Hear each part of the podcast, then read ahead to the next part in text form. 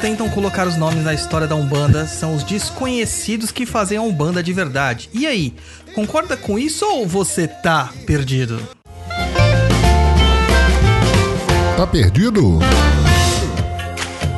Bem-vindos, caros perdidos, a mais um Tá Perdido, seu podcast de informações, leituras de e-mail e muita macumbaria.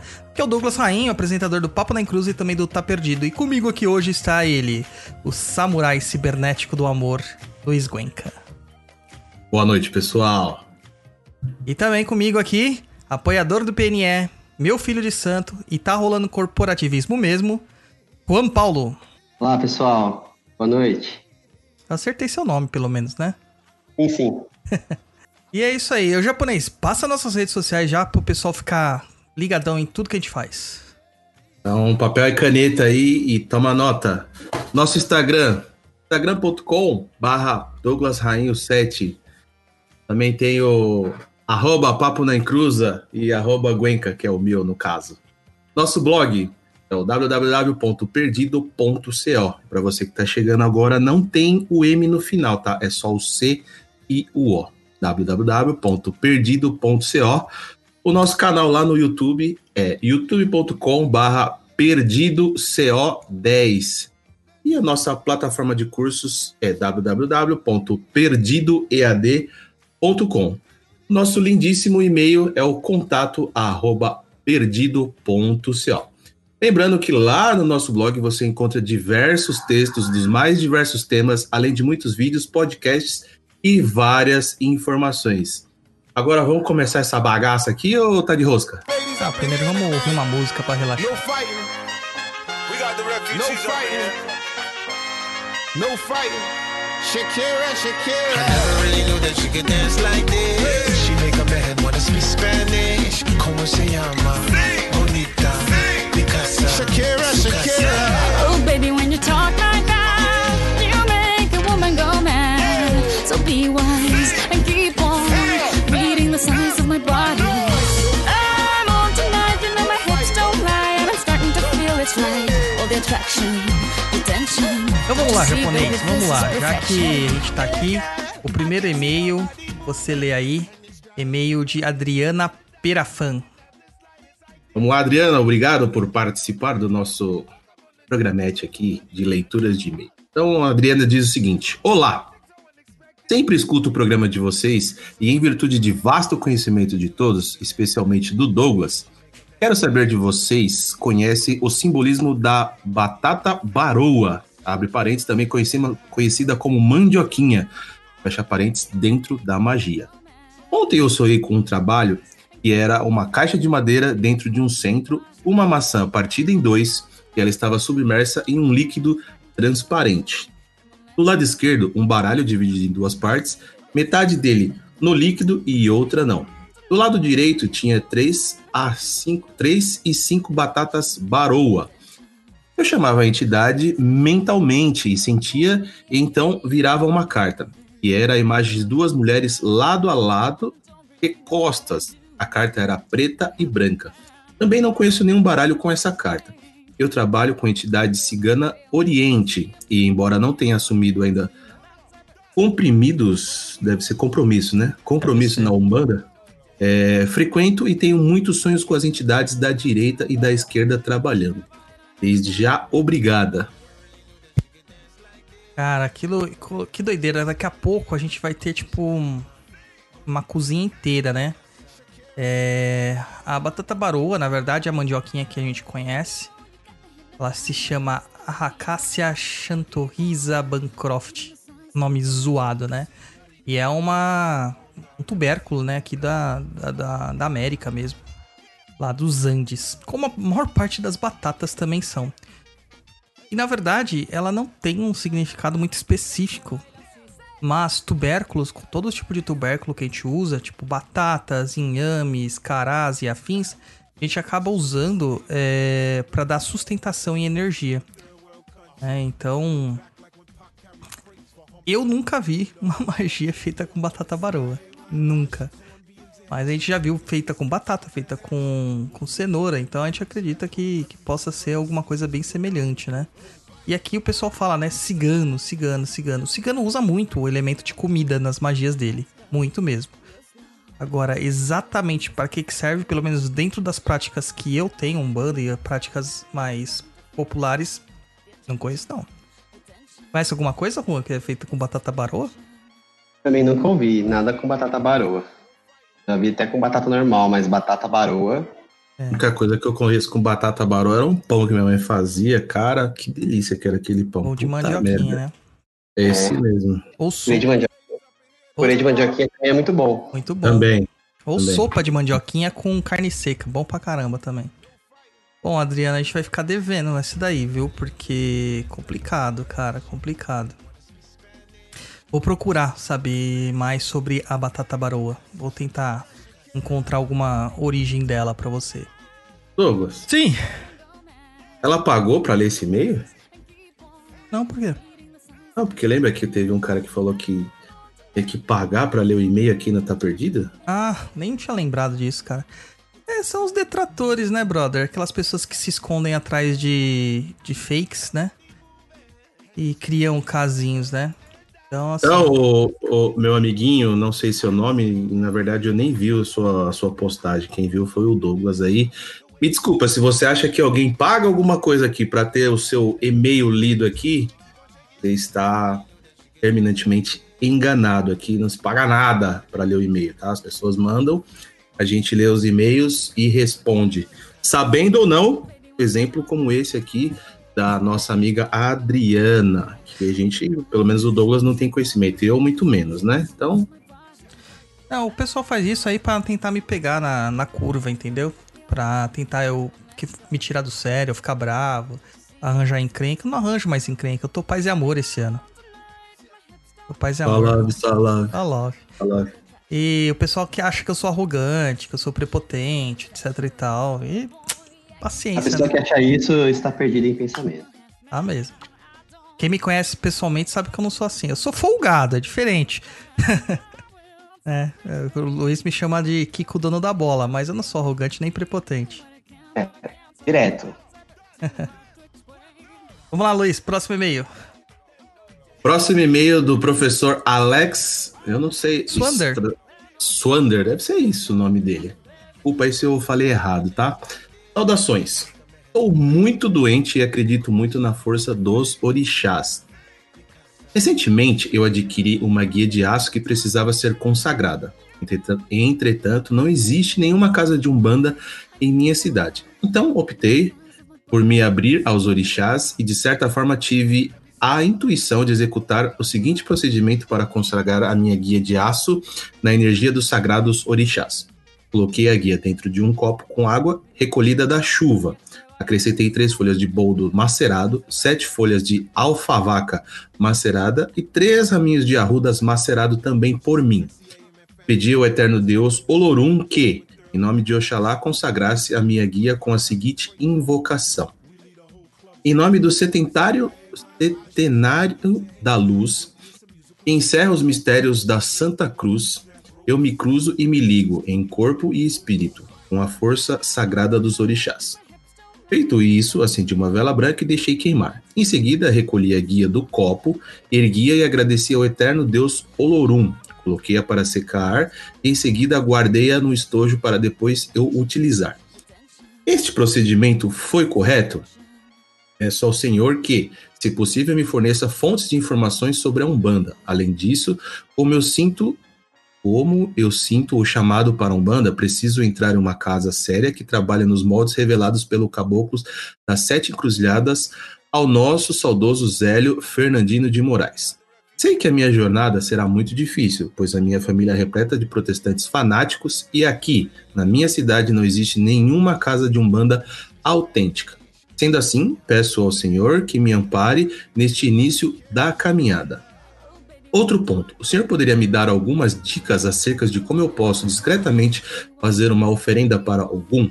Tem uma pequena imagem dele num humilde altarzinho improvisado no meu quarto. É nesse espaço que eu ofereço vela e incenso a ele, como eu supracitei. Vivo numa família protestantes fanáticos. Urge, portanto, que eu seja mais discreto possível para honrar algum. Desde já agradeço muito pelo acolhimento e peço perdão por não por eu ter me estendido neste e-mail. Entretanto, não tenho ninguém que possa me ajudar em matéria de Umbanda. Respeitosamente, Alex Swander Martins da Silva. E ele fala uns negócios aqui embaixo. Agla, Aglaia on tetragramaton, Kodosh, Kodosh, Kodosh, Adonai, Sebaio. Ou Sabios, né? Sabiot. Vim Krishna, Govinda, Gopi, Angel, Valabaya, Swasha. É, vamos lá, vamos lá, vamos lá, desde o começo. Olha que legal a intuição que ele teve, hein? Uma intuição bem interessante. Ele colocou na água, uma água recolhida de chuva, que geralmente a gente considera uma água pura, né? É, três folhas de boldo, que é uma erva de, de Oxalá, que se utiliza para ligação espiritual. Sete folhas de alfavaca, que também é uma erva de Oxalá. E três raminhos de arruda macerado, que geralmente é de guia de proteção. E ele tá fazendo uma guia de aço, que é uma guia de proteção. Né? E além disso, o cara é... ele consagrou a Olorum em nome de Oxalá. Olha só que legal, cara. O cara teve uma intuição mega power mesmo nessa daí, acertou certinho. E até mesmo a forma como ele fez aqui o versinho e tal, tá tudo bonitinho, né? Acendeu uma vela branca e tal. Meu, perfeito. É isso aí, isso aí. Espero que essa guia consiga trazer pra você o que você precisa, tá? Pra mim, dentro do que eu tô vendo, seu procedimento foi extremamente correto. Quer falar alguma É, eu coisa? nem entendi. Eu nem entendi que ele ficou de dúvida aí. Precisa de ajuda, tá perfeita aí a, a forma que ele fez. Perfeito, perfeito. E você vê que coisa simples, né? Erva, vela branca e água, acabou. Totalmente. Na, na verdade, eu acho que o que ele quis é ter uma confirmação, né? Já que ele teve essa intuição é, de fazer esse procedimento, ele quis foi ter uma confirmação aí do Douglas e ser o que tem mais conhecimento dentro das práticas aí, para ver se o que ele fez tá, tá correto. E Não. aí vocês já sacramentaram aí que tá perfeito. Não, tá perfeito, cara, perfeito. Perfeitíssimo. E assim, cara, pra você achar um terreiro igual do Zélio, você não vai achar. Nem o do Zélio é igual do Zélio mais. Tá? É, eu peço que, assim, dentro da Umbanda a gente tem que se despedir de preconceitos, né? É, o Juan já passou por outras casas, ele já viu casas bem diversas no, trabi- no trabalho. E ele tinha até falado que uma das questões era que a minha casa era bem diferente, né?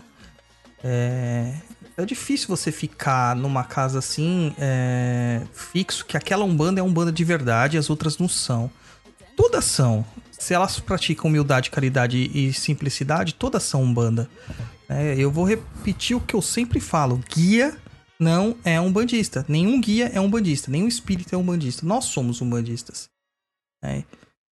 Eu acho que assim, pra você começar a sua caminhada, procure qualquer casa, cara. Não importa se ela toca candomblé, um bandomblé, se ela toca um banda, você vai entrar lá e vai ser, você vai se sentir bem ou não na casa. E aí você vai decidir qual casa você vai ficar, entendeu? Conta aí, Juan, um pouquinho de você aí. O que, que aconteceu com você? É, eu acho que. Alex, né? O nome dele. Isso. Eu acho que assim, o, o Alex, acho que quando você chega num lugar, acho que desde que você pisa ali e sente a, a energia da, da casa que você tá, ali, você vai sentir na hora ali a confirmação.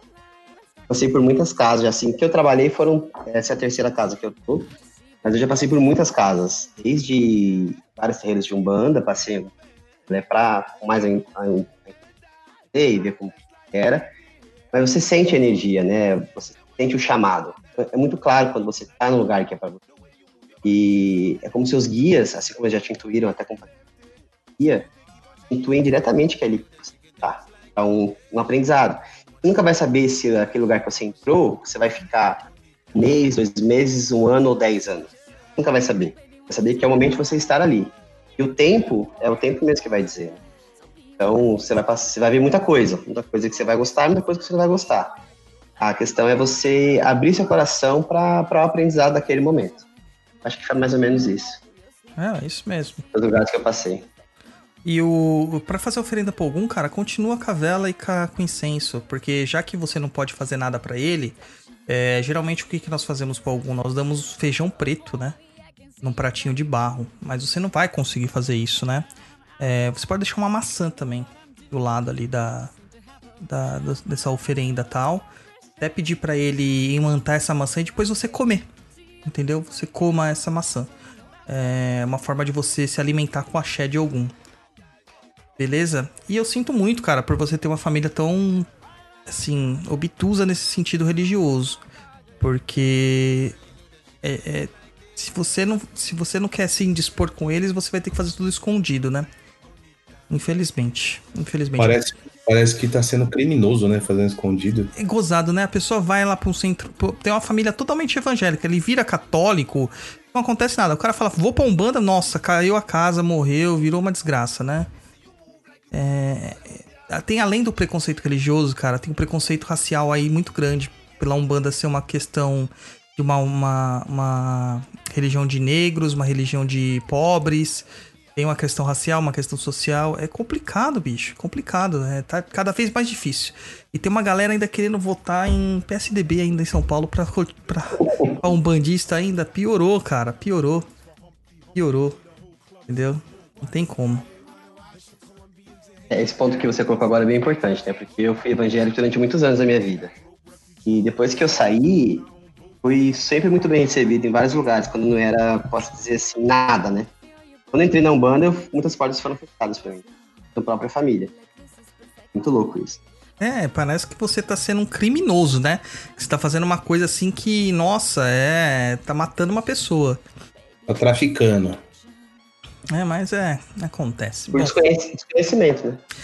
E justamente por causa do desconhecimento, a gente sempre coloca aqui e no papo, é, no blog, em um monte de lugar que eu faço parte, que o necessário é o estudo. Mas um estudo sério, pautado, um estudo com fundamento, um estudo com propriedade, né? E a galera acha que isso aí é pra deixar a gente rico, Luiz. Acredita? Acredito. Já comprou sua Ferrari? Ainda não. Putz, Falta muito ainda. a minha Maserati já tá encomendada, só não sei quando que eu vou assinar o cheque, né? Ah, se for assim então, filho, minha Ferrari, minha Lamborghini, minha Porsche já estão todas encomendadas. É, o que a galera não sabe é que o que a gente ganha nos cursos, a gente reverte lá pro chão de Jorge, que é o terreiro que a gente faz parte, né? Então, aproveitando aí que o pessoal quer estudar e que a gente tá num mês de promoção, o que que tá rolando japonês? Tá rolando uma mega Black Friday. Mega, mega, mega. O mês inteiro, hein? O mês inteiro. Aproveita aí, ó. Até o dia 30 desse mês, 30 do 11, tá rolando a Black Friday lá no Perdido EAD. Todos, exatamente todos os cursos estão. Não é um curso ou outro, são todos os cursos estão com 50% de desconto. 50% de desconto. Ó, já não era caro. E nem falaram, agora tá até de graça. Só que pra acessar esse desconto tem que ir pelo link lá da biografia do Instagram do Papo na Inclusa ou do Douglas Rainho 7. Não adianta ir lá direto no perdidead.com, porque lá estão os valores normais. Pra conseguir os, os descontos, tem o Linktree lá no, na biografia do Instagram.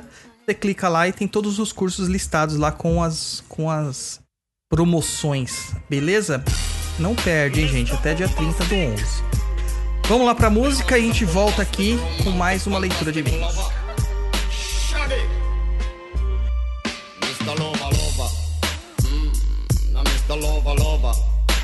Girl, Mr. Lover, lover.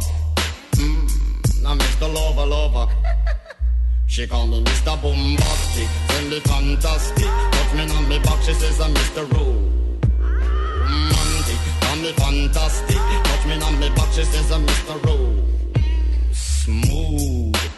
Just like a silk, soft and cuddly, hug me up like a quilt. I'm a lyrical lover, take me thin with my sexual physique. You know me well, Bill, do me, oh my, well, well, can't you tell? I'm just like a turtle crawling out of my shell.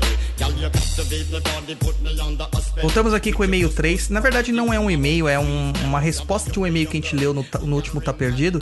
Eu vou ler aqui, tá? E vou explicar as situações. A gente falou algumas coisas pro Guga, né? Na, no, no, ah, no episódio anterior, que o Luiz faltou. E Não, ele. faltei não, foi por força maior. Eu estava, eu estava a serviço em Taubaté, cara. Taubaté, pra quem não sabe, fica acho que uns 150 quilômetros de São Paulo. Enfim, acabou se estendendo o trabalho. Eu saí lá, do tra- lá de Taubaté por volta de 8 horas da noite. Cara, não ia chegar aqui no horário que a gente estava programado para gravar. É, Enfim, de jeito nenhum. Mas Eu acho que ele tinha que colocar na, no, no 4G e vir no fonezinho no caminho. Não dá, cara. No meio da estrada tem lugar que não tem sinal. É complicado. Como que eu vou ler pauta dirigindo? Não dá. Mediunidade, mano. Vamos lá. Olá, obrigado pela resposta, foi bem atenciosa. No entanto, eu me expressei mal, então fica aqui uns esclarecimentos a título de curiosidade. Sobre estar na corrente em três meses, também achei estranho, mas não tava legal e resolvi seguir a dirigente sem questionar. Sobre não deixar mais a coroa na mão de Pai de Santo, acredito que a orientação tenha sido de não integrar, entregar, mas toda a responsabilidade na mão de pessoas que mal conheço e podem ser mal intencionadas ou irresponsáveis. Eu ainda sigo orientado pela casa do meu pai. É que são 3 mil quilômetros de distância. Essa informação não estava no e-mail, né? Então, justamente por isso eu não tinha como dizer pra você, olha, não frequenta mais a casa do seu pai. É, sobre não ir para a casa que bate esquerda e cobre dinheiro, acredito que seja uma orientação para me proteger, já que estou sozinho. Não tenho experiência, não sei me defender e poderia cair em outra casa onde pudesse ser demandado de novo. Mas sim, a esquerda é importantíssimo, sei. Talvez seja o caso de eu primeiro lidar com a direita para só então lidar com a esquerda diretamente. Eu não pretendo seguir com uma gira particular, tampouco negar o caráter caritativo da Umbanda, mas com as casas fechadas por tempo indeterminado, seria muito tempo para ficar parado, ainda mais sem conhecer meus guias.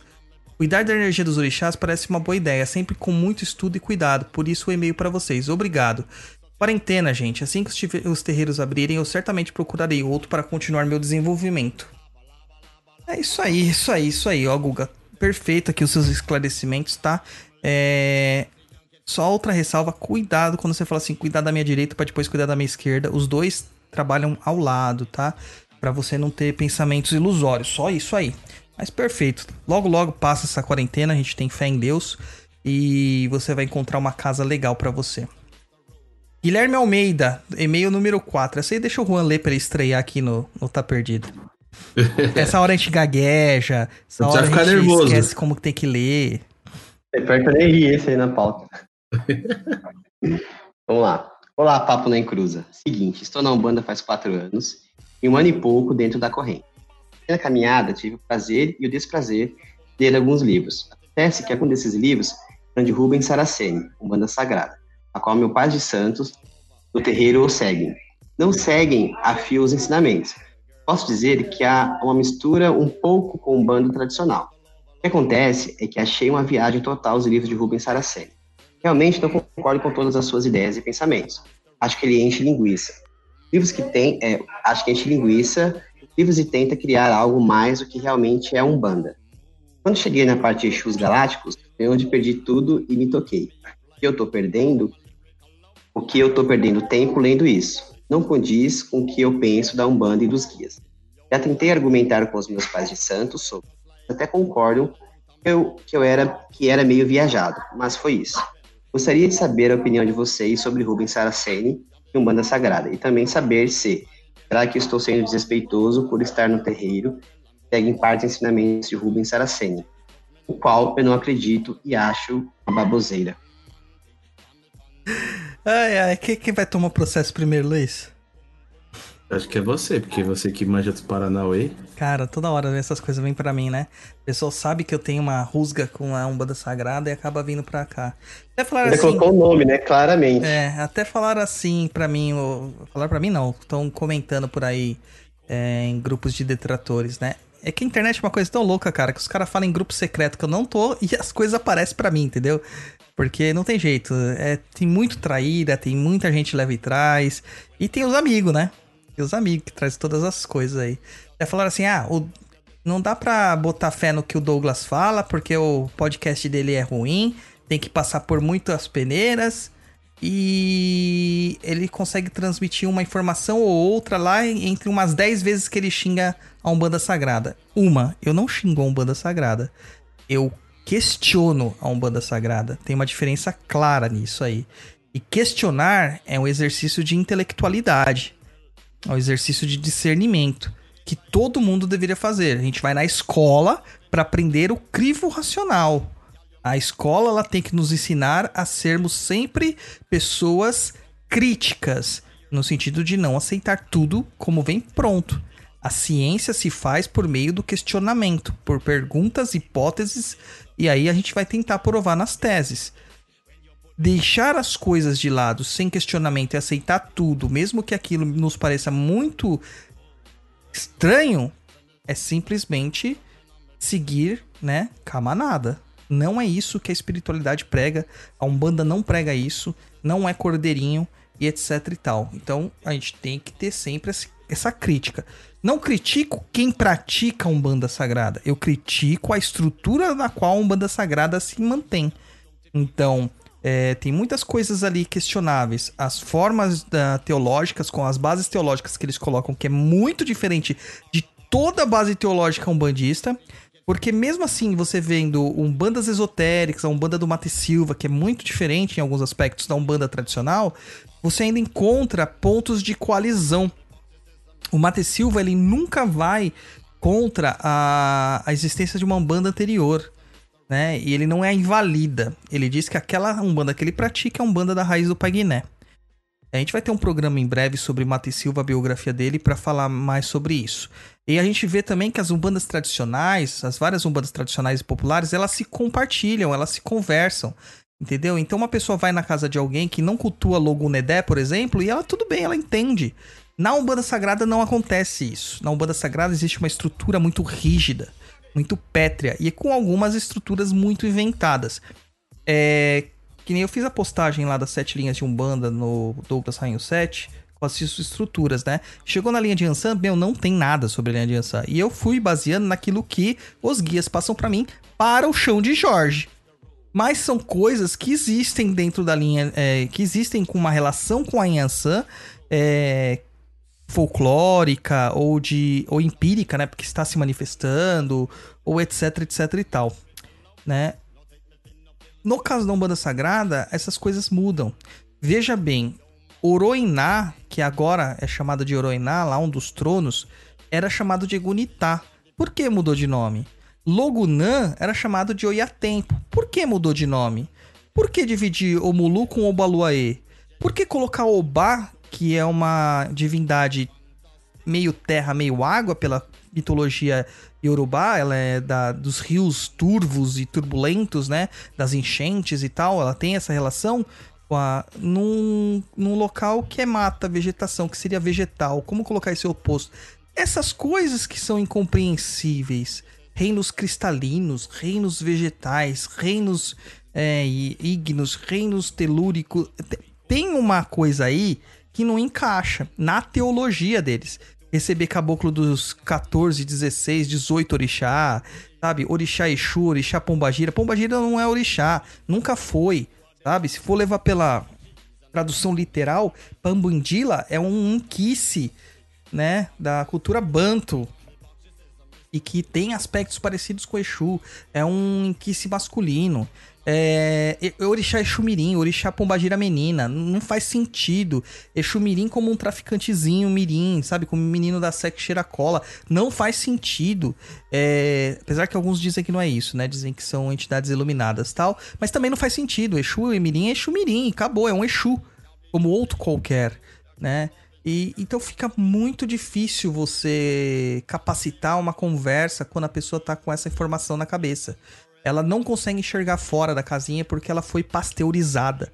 Ela foi enjaulada. Ela está fechada num sistema e ela não vai conseguir falar sobre outras coisas.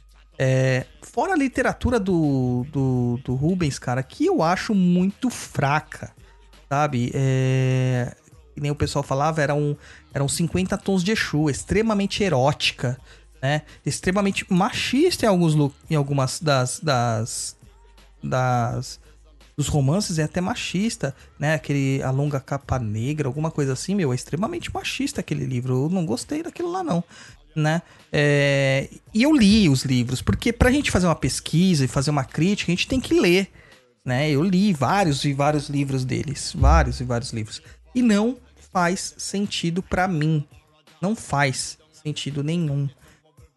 E é isso, né? Ele ganhou uma grande visibilidade, teve gente que foi atrás, ele foi o primeiro a, a conseguir é, explorar essa mercadologia, né? do- das livrarias. Só que, cara, não faz sentido. Então, assim, minha opinião sincera é que se você está sendo desrespeitoso com o terreiro, não, com o terreiro não, você está sendo desrespeitoso com você.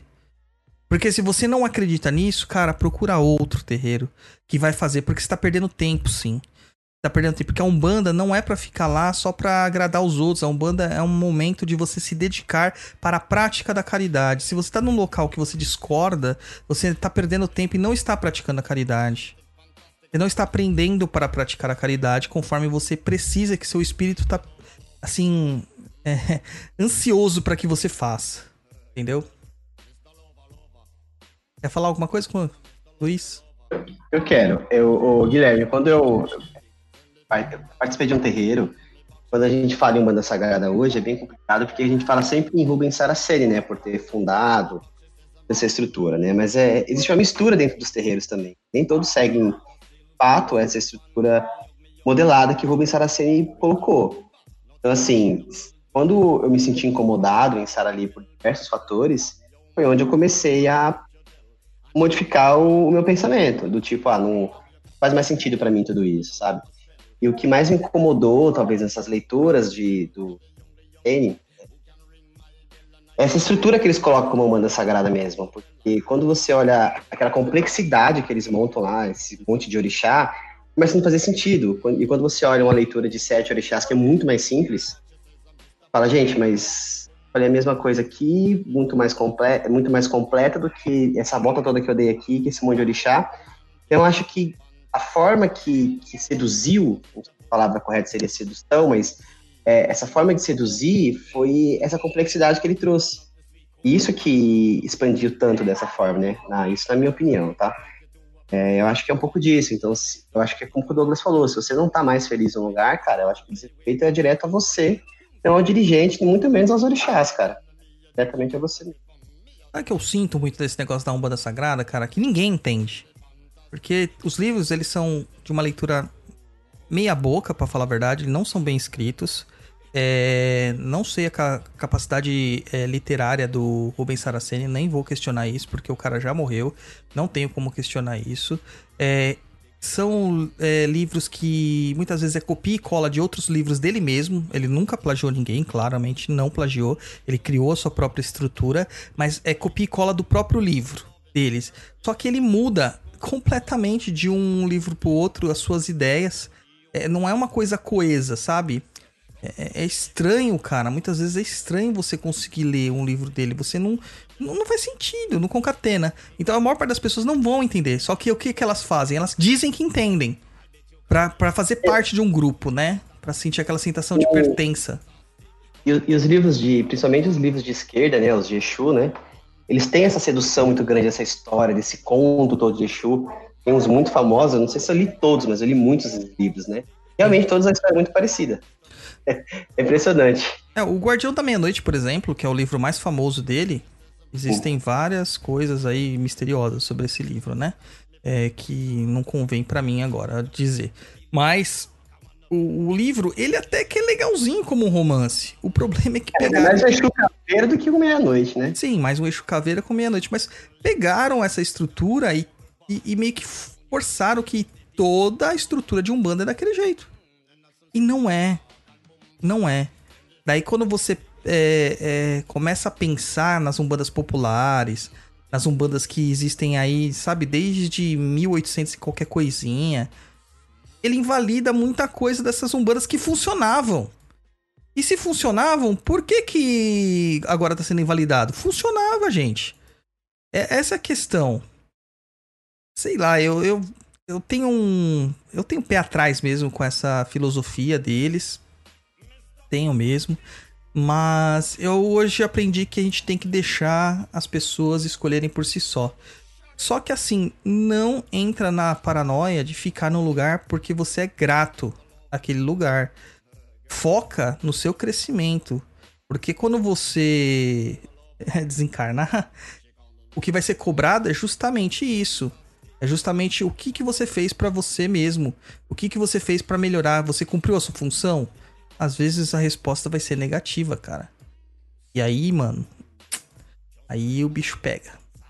Porque a cobrança vai ser pra você, não vai ter é, pai de santo ali pra te defender. Certo? Luiz, Muito bom. Oi. tá acordado? Senhor, Ah, tá bom. Então vamos pra próxima aí, né? Vamos pros próximos aí. Vamos para o quinto e-mail da noite da senhorita Monique Souza. Quinto e último. O quinto e último. Boa noite. Primeiramente, parabéns pelo podcast. Cheguei ao podcast através. Cheguei ao podcast de vocês através do Léo Lousada e o conhecimento, conhecimentos da humanidade. Em menos de um mês já estou no podcast 37. Sim, acho que viciei um pouquinho no trabalho de vocês estou adorando aprender sobre Umbanda.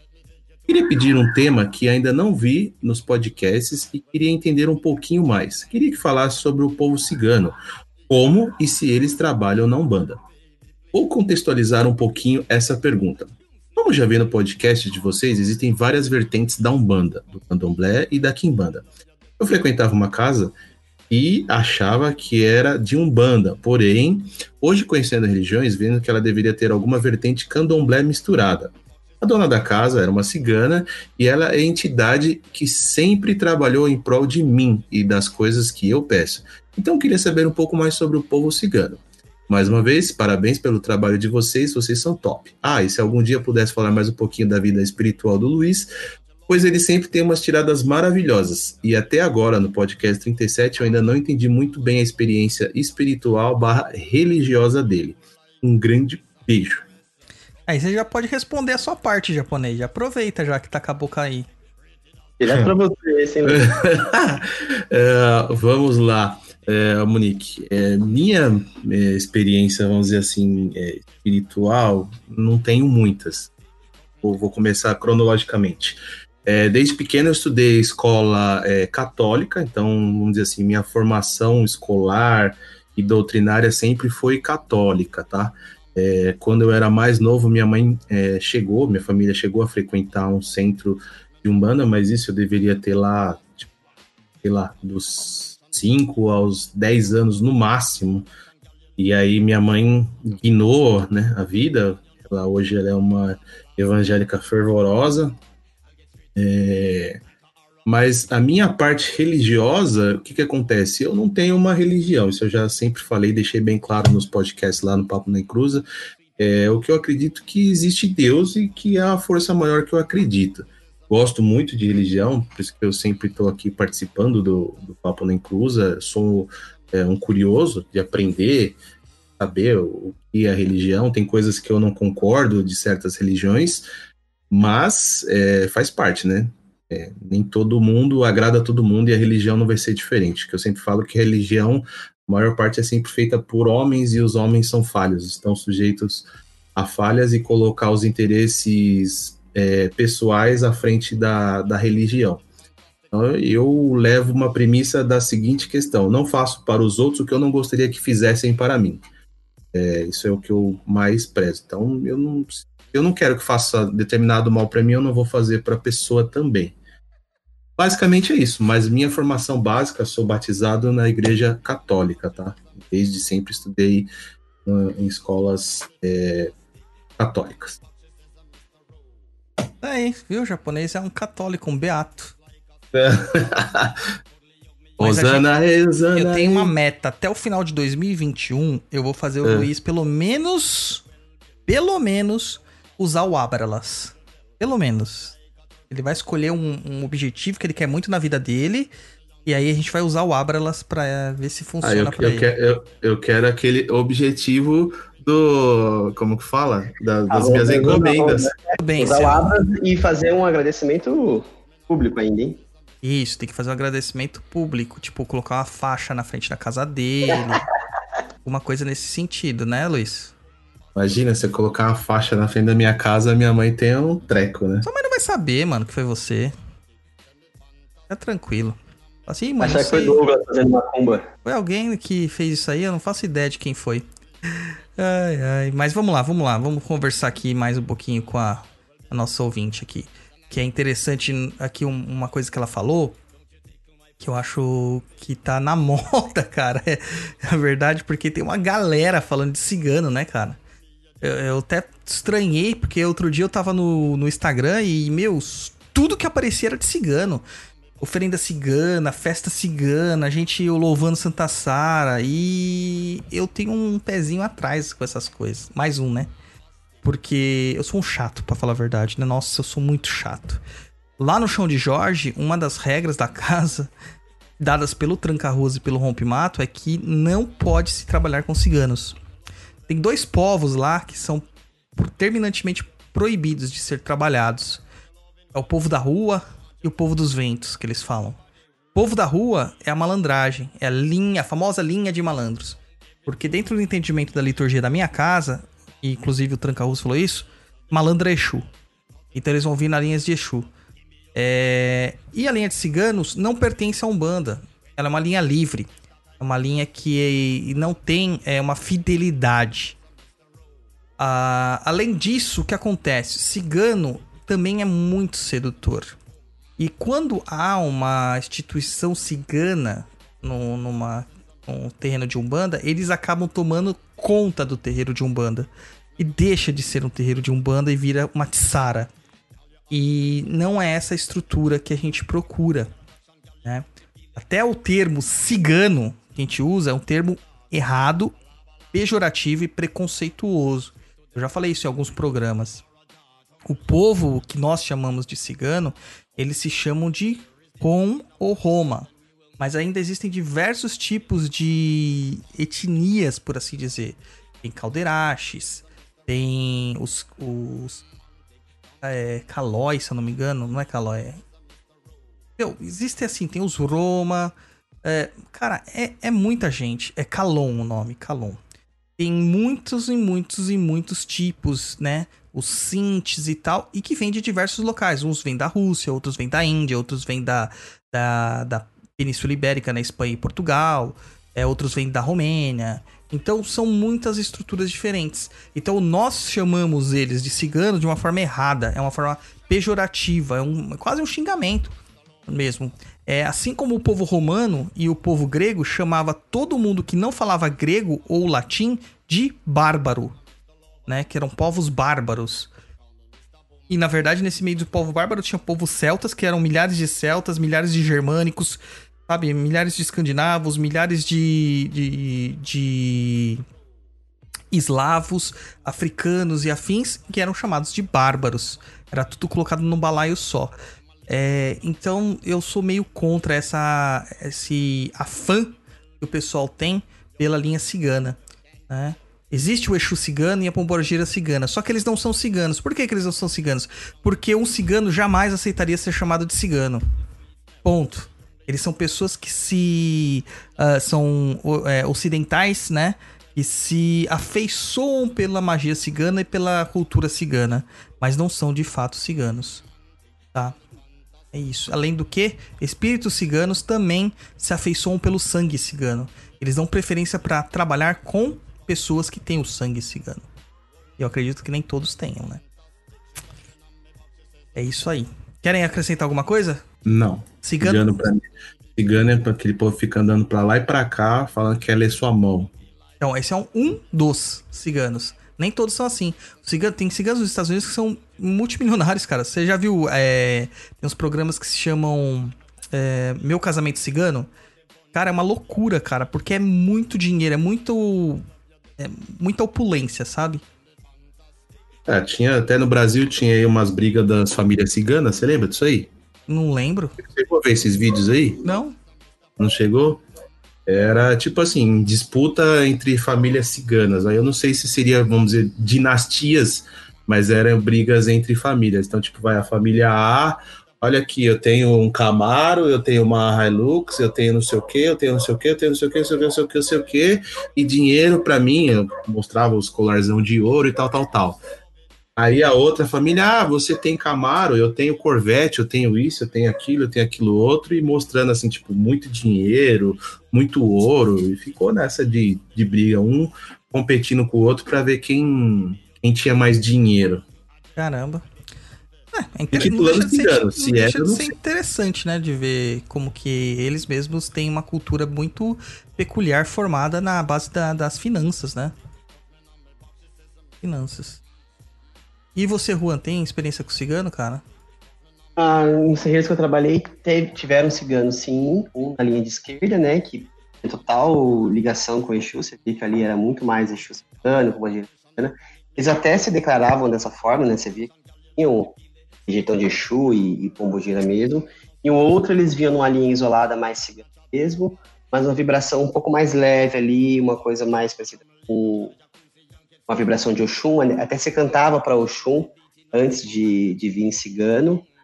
Então essa foi a experiência que eu tive com cigano, assim, era, era algo um pouco mais leve. Inclusive a incorporação, lembro que a Mãe de Santo sempre colocava isso na, na época, né, que era muito mais uma coisa de, talvez não aquela incorporação completa mesmo, mas uma coisa de estar próximo ali, a energia. Não leve Uhum. que era aquela energia. Interessante. Mas você nunca incorporou, cigano? Incorporei. Ah, incorporou. E, com- e o que, você sentiu, cara, a sua experiência? Na, na gira de Exu, pra mim foi muito um Exu mesmo. Era como se estivesse incorporando um Exu. Talvez um- era uma energia um pouco diferente, mas o Exu que incorpora é muito. incorpora o seu Zé Pilintra e o Exu Caveira. Então são energias muito pesadas. O Shiga era um pouco mais leve, mas era uma energia de, de Exu.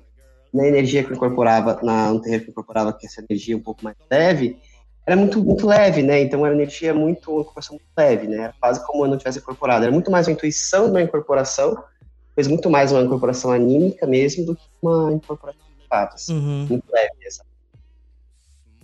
Muito bom, muito bom.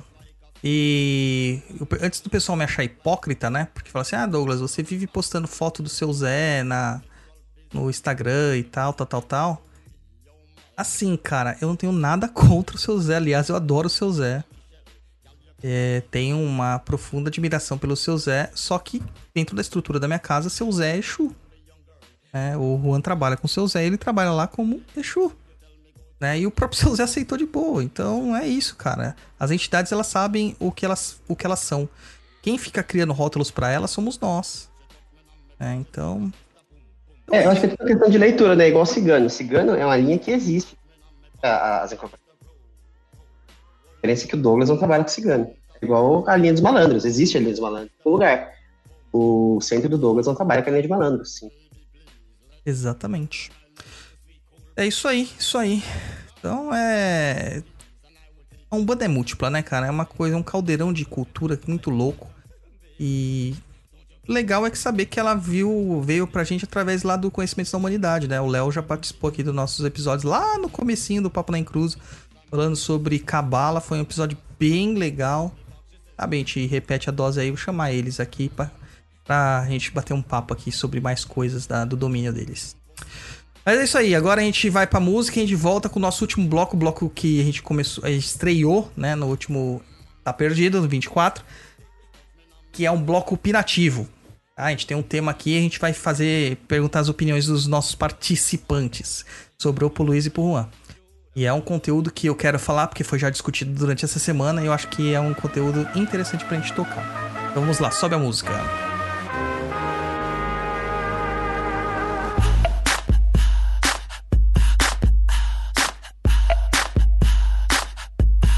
What you gonna do with all that junk? All that junk inside your trunk? I'ma get, get, get, get you drunk. Get you love drunk off my hump. My hump, my hump.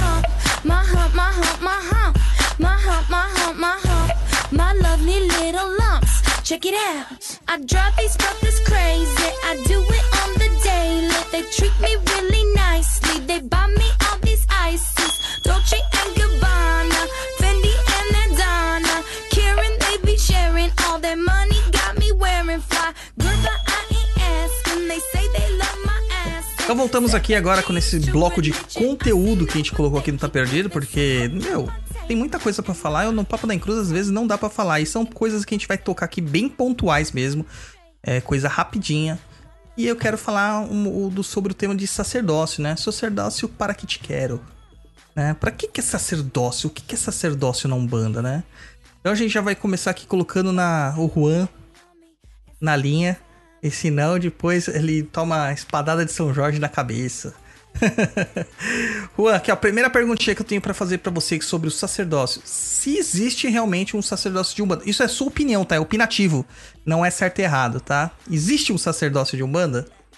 É, bom, pedaço de Umbanda. Eu entendo que existe um- uma missão de uma pessoa que vai dirigir uma casa. Alguém que vai cuidar de um grupo de, de pessoas que são os filhos de santo, né? Buscam ali um crescimento, um, um conhecimento. Eu acho que isso independe um pouco do, do nome que é dado para isso, né? Eu entendo que é muito mais, sei lá, talvez o dirigente, que é o nome mais correto aí, e o próprio sacerdócio. Mas, sim, eu acho que existiria um sacerdócio desde que a pessoa to- cuidasse ali dos filhos de santo de fato, né? Cuida da missão do, do- do- da casa ali, né? Uhum. Olhando- olhando para o bem, né? Tentando trazer aquilo que foi desde o início da Umbanda e até antes de esse nome de Umbanda mesmo. Trazer essa coisa dos espíritos ajudando aqui, incorporando e tudo mais, outras coisas que tem também na Umbanda, né? Que a gente- não é só a incorporação, mas boa parte dela é. E com foco em ajudar, eu acho que isso seria sacerdócio, a pessoa que está na frente ali dirigindo esse trabalho. E você, Luiz, o que, que você acha, mano? Vindo de fora, assim, pensando de fora. Cara, eu acho que tem, sim, alguém que é responsável, né? Alguém que tenha conhecimento, que estudou para isso, que tenha vivência para fazer exatamente o que o Juan falou: cuidar da casa, cuidar da missão da casa, cuidar dos filhos da casa. Eu acredito que tem, sim. E, mas aí que eu te pergunto, cara. O sacerdócio, ele seria vocação ou tipo, eu escolho ser sacerdote? Como que é a pegada aí? Eu acredito que tenha um, um misto dos dois. Existe talvez a pessoa que tenha a vocação para isso, né? Porque ela gosta, ela tenha, é, tenha identificação com isso, e também tem aquela pessoa que gosta da informação, gosta, quer ter, mas não tem, vamos dizer assim, o dom naturalmente, mas ela estuda e vai atrás. Tipo assim, eu vou fazer uma, uma analogia básica, assim, levando para o lado do futebol. Por exemplo, é, se você vê o Messi jogar, ele tem o dom de jogar bola. E se você olhar o Cristiano Ronaldo, ele não tem o dom de jogar bola, mas ele é um cara esforçadíssimo para ele jogar e ele joga muito bem. Mas é, entre um e outro, por exemplo, o, o Messi ele não faz esforço para jogar bola, é, é uma coisa natural dele. Já o Cristiano Ronaldo não, ele treina muito, ele se esforça muito para estar no nível que ele está. Basicamente isso eu quis dizer. As duas formas aí que você me perguntou. A Uhum. pessoa que tem o dom e a pessoa que se esforça para estar ali. E você, Juan, o que, que você acha? É, eu acho bem interessante essa analogia que o, que o Luiz fez. Eu acho que faz bastante sentido, né? Eu acho que você vem para cá, para essa encarnação, com uma missão. Missão de dirigir uma casa, dirigir um grupo de pessoas e cuidar dessa espiritualidade de uma forma geral, que seria esse sacerdócio, de, um, de, um, de um terreiro, né? E, mas eu acho que se você tem vontade, isso pode casar um pouco mais fácil, né? Tem muita gente que você, você ouve muita história, né? Ah, eu sou pai de santo, mas nunca quis ser. E eu acho que a pessoa sofre um pouco mais. Agora, eu acho que o ruim é aquela pessoa que não tem uma missão e força isso. E você vê muito curso, muita coisa que a pessoa força a ser um pai de santo e não, não tem essa missão, né? Uhum. É até preocupante, né? Chegar num terreiro desse que o cara fez um curso de sacerdócio, virou pai de santo e o cara não consegue nem mandar um quiumba embora. Pois é. Escada até. É, eu sou um desses que sou pai de santo sem querer. eu tive que ser, é diferente, né? Na marra, né? Não, foi na marra. Então, é, são coisas que são colocadas pra gente na vida, né? Então é mais um. Eu vejo isso como mais uma questão de vocação. é, e mesmo que seja uma vocação que às vezes você não queira ter, é, do que uma questão de opi- opção. Apesar que se você opta e você faz uma, uma boa. Né, tem uma boa conduta dentro daquele trabalho, ok. O problema é você, né, fazer de forma, né, bem rasa. É o que eu vejo aí que tem muitos sacerdotes que não sabem como fazer o caminho do sacerdócio. É, eles pegam lá que faz os cursos de sacerdócio que dura um, dois anos, e na verdade não é isso, cara. Dura bem menos, porque são horas, uma vez por mês só, né? São duas horas uma vez por mês durante dois anos. Você somar isso aí, a carga horária disso aí é muito baixa, cara. É, você vai pegar 24 meses, duas horas, dá 48 horas aula só, cara. Uma faculdade tem muito mais do que isso aí. Eu acho o sacerdócio muito importante para ser colocado com tão pouco tempo de trabalho. É, Então, o que eu tenho muito medo que aconteça é que qualquer pessoa faça um curso, coloque uma estola, coloque um filar e se ache sacerdote. E aí, na hora que o bicho for apertar mesmo, que tiver uma obsessão na casa, uma dificuldade muito grande na casa, essa pessoa vai ser colocada à prova. E a casa cai, a pessoa cai, as pessoas né, em torno dela caem, os filhos caem, etc e tal. É, seria legal se tivesse um curso bem longo mesmo, pautado uma teologia verdadeira, né? Pra fazer tipo o que acontece no pessoal que faz o do. no. no catolicismo, né? Que eles fazem dois anos de provação, depois tem mais dois anos de, de missão, e aí faz teologia. É bem legal se fosse assim, mas infelizmente não é. Não é. É, e vai muito da intenção, né? Eu tenho um amigo que é corimbeiro, conhece bem, Sim. e que ele fez esse curso, mas como ele não nunca incorporou, ele nunca teve essa intenção de fazer um, um ser um pai santo, ou muito menos de incorporar ou de dirigir uma casa, ele fez porque ele achou uma forma de aprender mais sobre a religião como um todo. Então, Sim. tem isso também. É, mas eu acho que podia ser assim um curso sobre a religião, né? Não exatamente Ah, sim, seria um mais simples. sacerdócio, né? Ah, eu, eu- sei lá, eu acho tem tantos mistérios nessa, nessa vida, cara, que eu, eu tinha antes opiniões tão formadas que eu fui fui me desfazendo com, com o passar do tempo, sabe? Então, quem sabe essa é mais uma que eu vou desfazer também. E Né? Virou um comércio, além da moda, é um comércio. É, e outra coisa, assim, né? A questão do status, né? Sou o pai de santo. Né, Tem essa questão do status. Mas aproveitando isso aí, deixa eu até perguntar que você comentou um negócio assim, que é, ele não incorpora.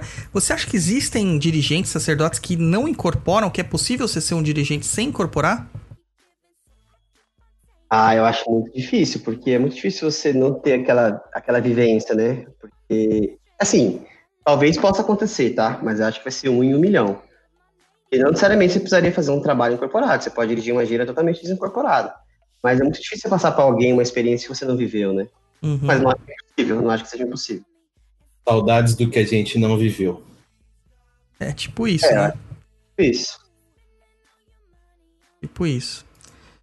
Entendi, entendi. E qual que é o futuro que você acha aí? O que, que você acha que vai acontecer com essas questões de sacerdócio, de cursos que a galera anda procurando muito fazer? Cara, o que eu acho? Eu acho que as pessoas têm que procurar é, assim, coisas certas, né? É Hum. difícil você falar, procurar o que é certo e o que é errado se a pessoa não tem uma base. Mas é, a pessoa liga o desconfiômetro, né? Ela, a partir do momento que ela vê a pessoa ali que está querendo passar o conhecimento é, viaja na maionese, vamos dizer assim, dentro do que ela acredita, ela tem que confiar e analisar se aquilo é real, é verídico, é válido. Uhum. Como você mesmo disse, tem muito aí curso de sacerdócio aí disponível, né?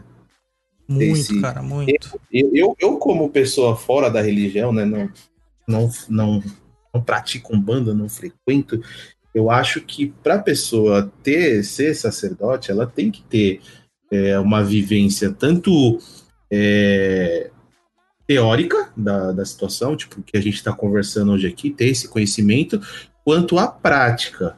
Tem que ter ser, ter sido de um centro que ela conviveu lá muito tempo, dela saber do que cada, cada rito ocasiona, pode acontecer, o que cada um trabalha, o que cada um faz, ela tem que ter esse conhecimento. Não é só teórico, teórico, teórico, e na hora da, da prática, enfim, a coisa não, não, não vai como deveria, entendeu? Então eu acho que tem que ter teoria e prática. E isso não é um ano, dois anos. Eu acho que estão ao longo aí do bom tempo. Um exemplo, você que desde criança tá aí, vamos dizer, tem o terreiro agora com a idade que tem, né? Tem gente aí que é pai de santo aí, que deve estar com 20 anos e já tá virando pai de santo. É, Começou, começou na Umbanda com 16 e com 20 já virou pai de santo. sem ter Não- uma, uma. uma base, né? De experiência e tal, né? Vivência. Uma Porque- vivência, né? Porque a gente mesmo, assim, eu hoje me olho, eu, eu de 20 anos, né? O Douglas de 20 anos era um babaca, né? E o Douglas de 40 anos é menos babaca. Então. tem essa questão da experiência da maturidade também pra gente é, conseguir fazer as coisas de um jeito mais tranquilo, por assim dizer, né? Pra não Sim. ter tantos perrengues no caminho aí. E, Rua, deixa eu te perguntar, cara, você acha que a, a postura do Pai de Santo é importante, por- assim, por exemplo, é, quem ele é na vida pessoal ou só ele falar e fingir um personagem é, é, é, é o que, que pega, cara? Ah, eu acho que sempre fingir um personagem é, é bem complicado, né? Eu, eu tento sempre separar, assim, a vida pessoal e a vida dentro de um terreiro.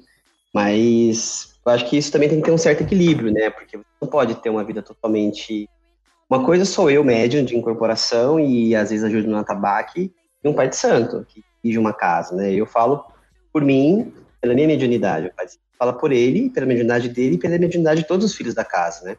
Então acho de uma grande responsabilidade, um grande peso para ele, né? Então acho que fora, acho que o mínimo é que ele, ele tem que dar um certo exemplo, né?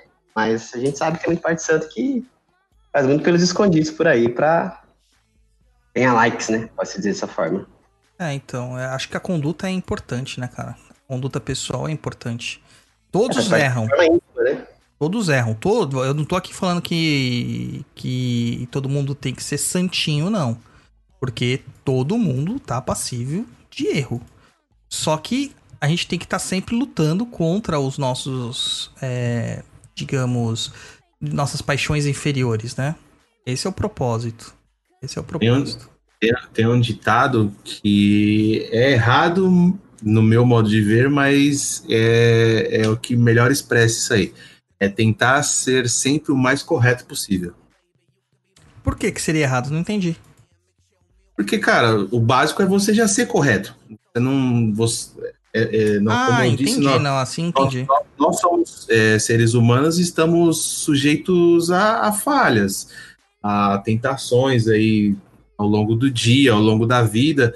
E o que você perguntou para o Juan, é, eu acho que é extremamente necessário, porque imagina da seguinte situação: a pessoa, o pai de santo fora do terreiro, tem uma vida totalmente desregrada. O meu, o cara toca o foda-se e E daí na frente aí- dos filhos inventa e- uma. Uma Isso, aí ele é existe, todo correto, entendeu? Ele é o cara mais certo do mundo, ele não faz nada de errado, então, tipo assim, ele é ator da Globo. Fora da, da- das telinhas é uma coisa, na telinha é outra, entendeu? Totalmente diferente.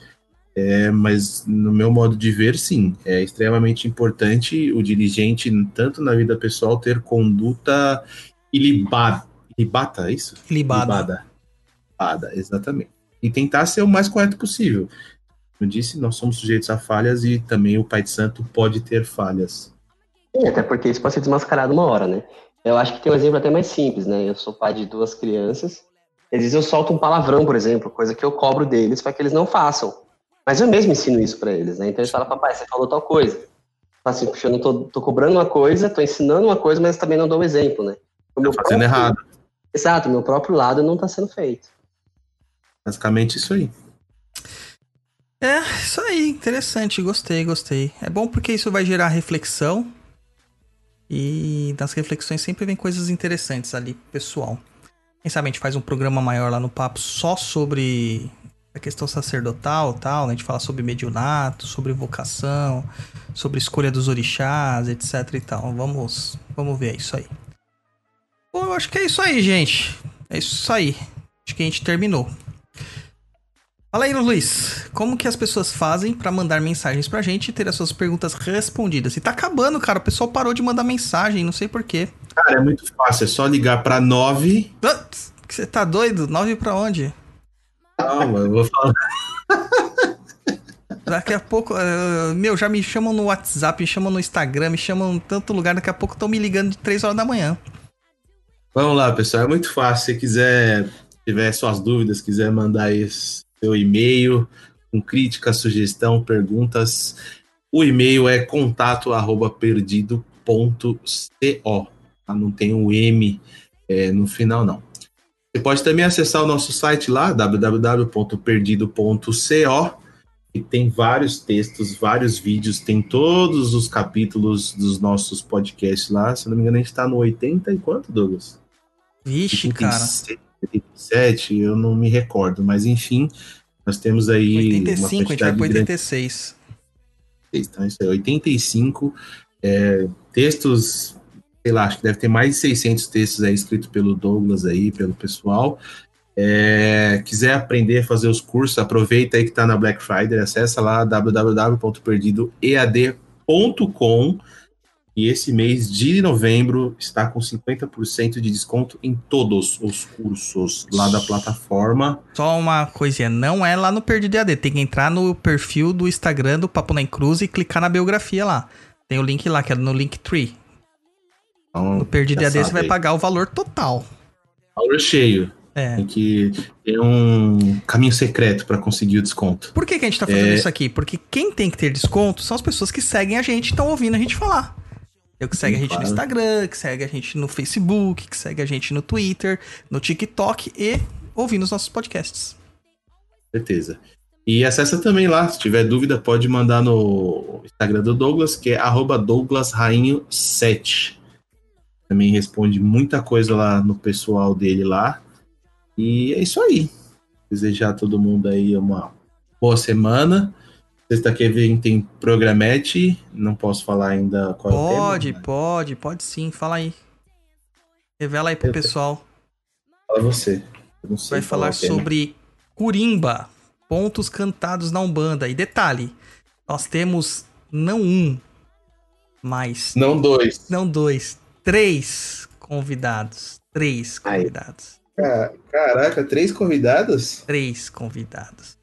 Vai- e o pessoal vai tocar Corimba ao vivo? Tentaremos, né? Vai ser uma experiência nova pra gente também. Tentaremos. E, e os nomes ainda são segredos, né? Não pode falar ainda, né? Ah, um deles pessoas, eu né? vou revelar.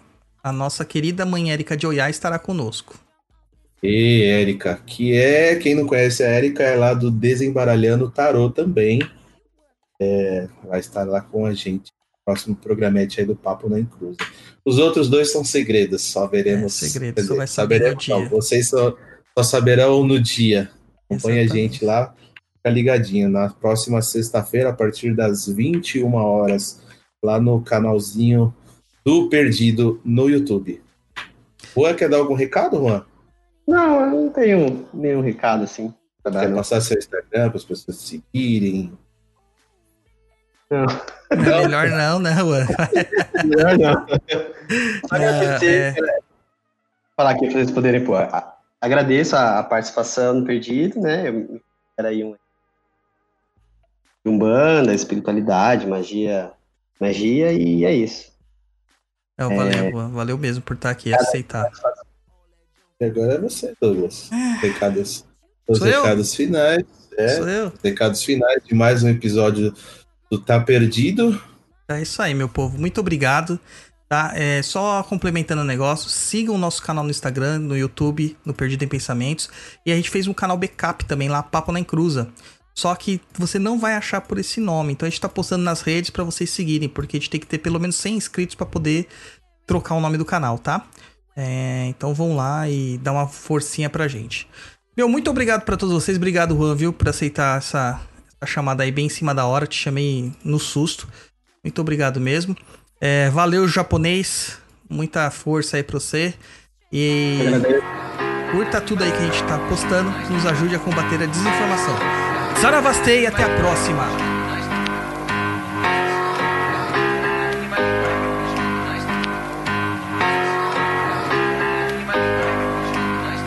Come a